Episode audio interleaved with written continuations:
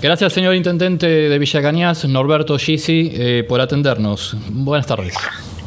¿Qué tal? Buenas tardes, buenas tardes. Bueno, por supuesto a toda la, audiencia y, gracias por, por darme esta oportunidad de salir al aire. Bueno, eh, como es de público conocimiento y en una nota que hemos publicado la noche de ayer en Leguas Noticias, eh, tenemos un caso de triquinosis o una familia, bien eh, se ha comentado. bueno, al respecto, en principio, bueno, quiero conocer sus palabras y después iremos profundizando cada tema. Sí, a ver, en el día de ayer ya tarde, pasada la media tarde, este, recibo un mensaje de del médico veterinario en el cual está eh, en el ASAM, que depende por supuesto de, de, la municipalidad, de, Eugenio Orsi, ¿no? la parte de lo que era lo que era bromatología antes, vamos a decir, seguridad alimentaria. Eh, nos referimos a Eugenio Orsi, ¿verdad? Eugenio Orsi, el doctor Eugenio Orsi, él eh, lo llama un médico clínico del hospital precisamente que había atendido a una persona en la cual tenía síntomas, eh, bueno, aparentemente eh, más que todo en los párpados, y que mm, a raíz de eso podía hacer, este, pensar en, que podía ser algo de triquinosis. Ese, ahí el, el, médico veterinario lo que hizo es tomar muestra de de una de un chacinado en el cual este, vino al laboratorio y al tomar muestra esa muestra dio dio positivo a triquinosis. Eh, tal es así que el médico clínico lo estaba le estaba dando antiinflamatorio, antiinflamatorio y eh, bueno y en realidad al tener una triquinosis que es un, parásito eh, lo que hay que hacer es darle un antiparasitario como primera medida y después por supuesto si eso no se trata a tiempo, terminamos con una, con una enfermedad eh, crónica. Cuando él me manda ese mensaje, eh, eh, por supuesto me dijo que le había dado positivo y que él estaba hablando con, con el productor en muy buenos términos, muy buenos términos.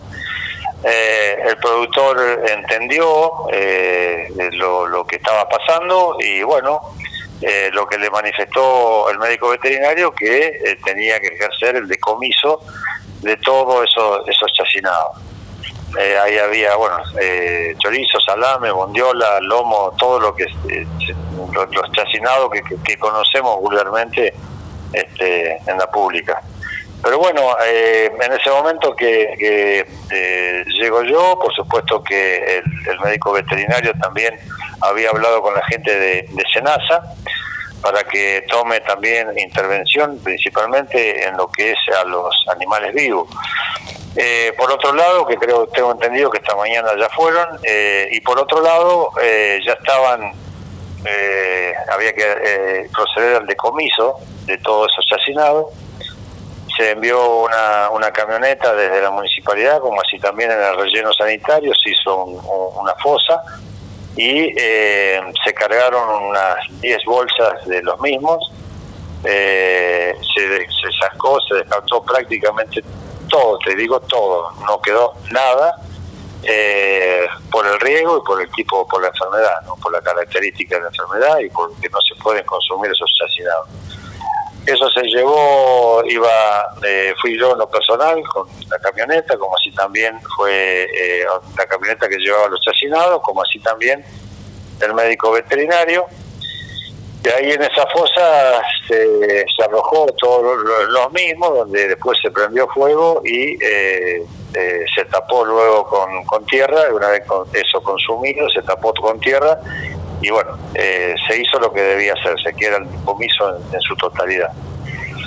Por otro lado, eh, bueno, a raíz de, todo eso, yo esta mañana me entero de que eh, hubo por ahí algunos audios. Esta, esta familia tenía que estar hoy a las 8, entre 8 y 8 y media tenía que estar en el hospital. Pero bueno, se han viralizado algunos audios que considero, y lo he dicho yo en otras, en otras radios, en la cual este me parecía desafortunado la, expresión del médico clínico en cuanto a, en fin, hablar sobre la familia, dar nombres y apellidos de la familia, como así también este, eh, decir otras cosas que no, no venían al caso, sino al contrario. Este, me parece una actitud muy muy desagradable, ¿no? Haciendo hincapié sobre la familia.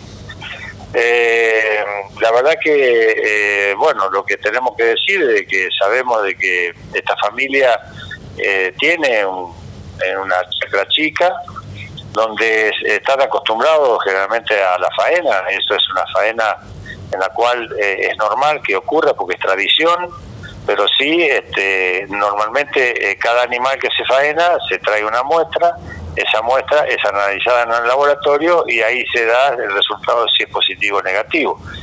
Eh, bueno, esta persona no lo hizo porque comentaba ahí mismo de que él, lo hacía generalmente con un médico veterinario, normalmente todos los años, este médico veterinario ha, fallecido y no sabía del laboratorio municipal eh, que hacía los análisis. Entonces es lógico no tomar muestra y no analizar, esos animales fueron faenados y había triquinosis.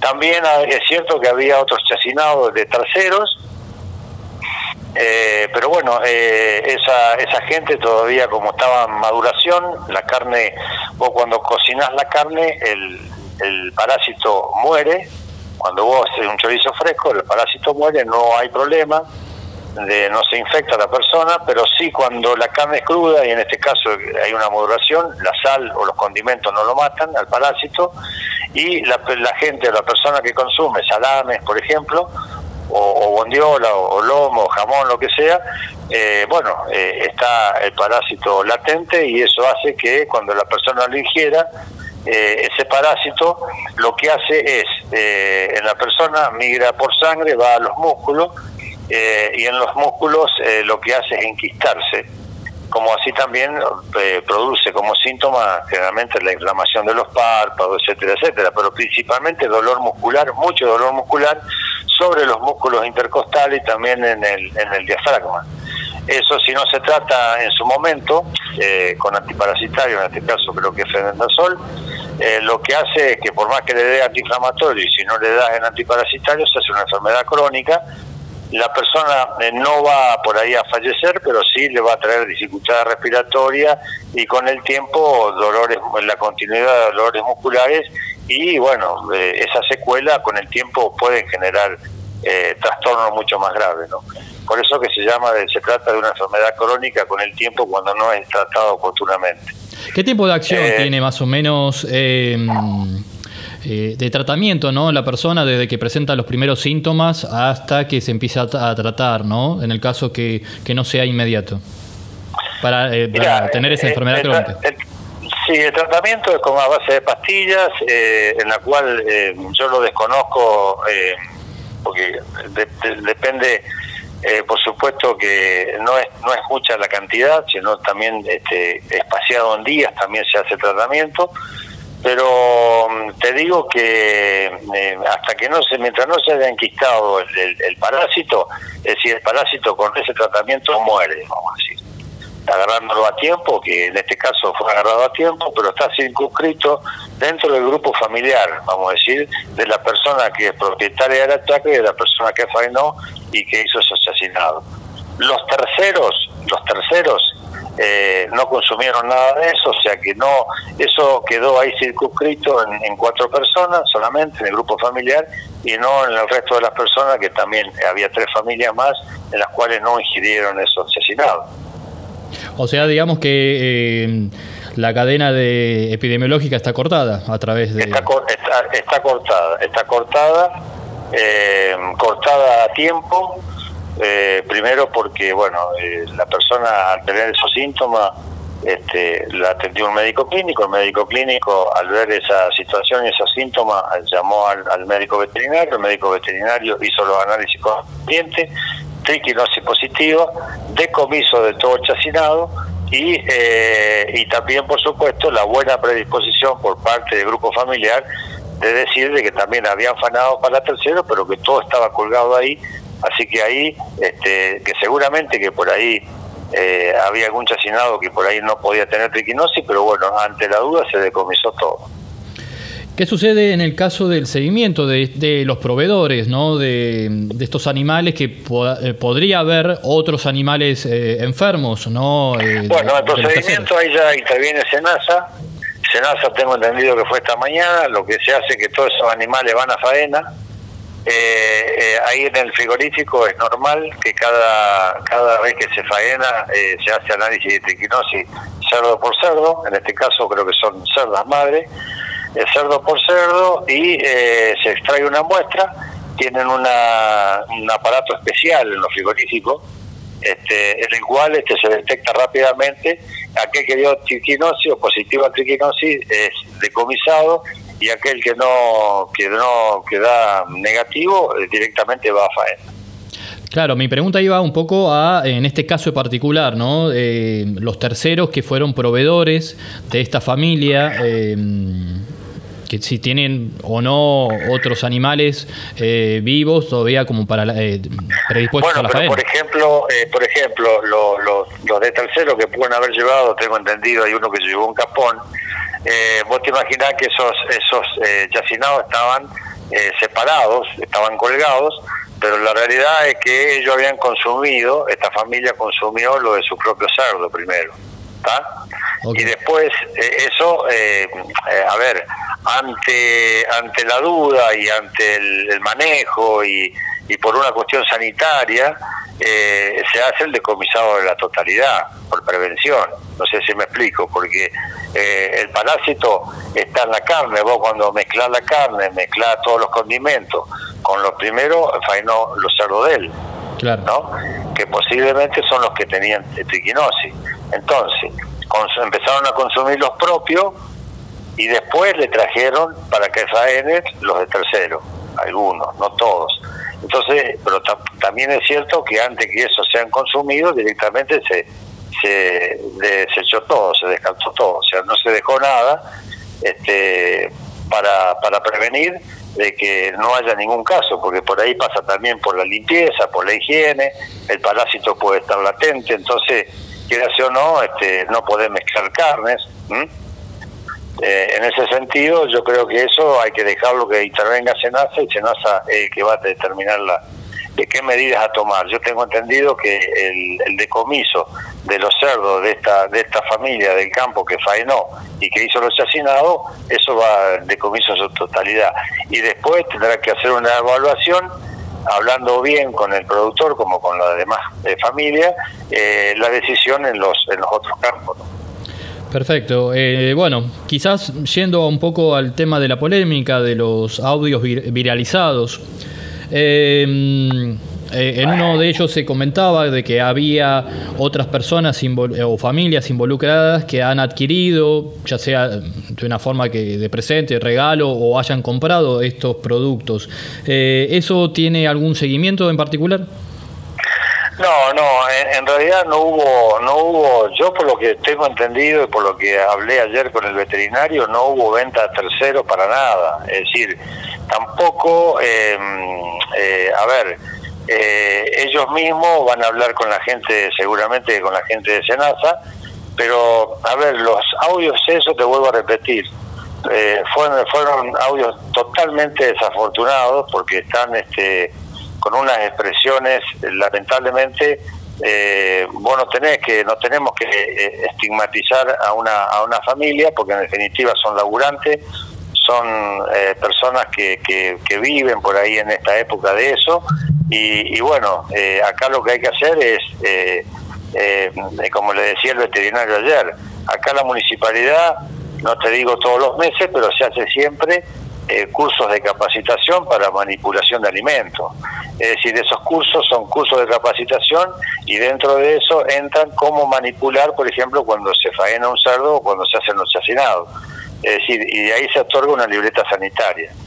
Eh, bueno, ahí es una cuestión de, educar y de, de, que la gente se acerque y que haga esos cursos y es la manera de que estas cosas no ocurran, ¿no?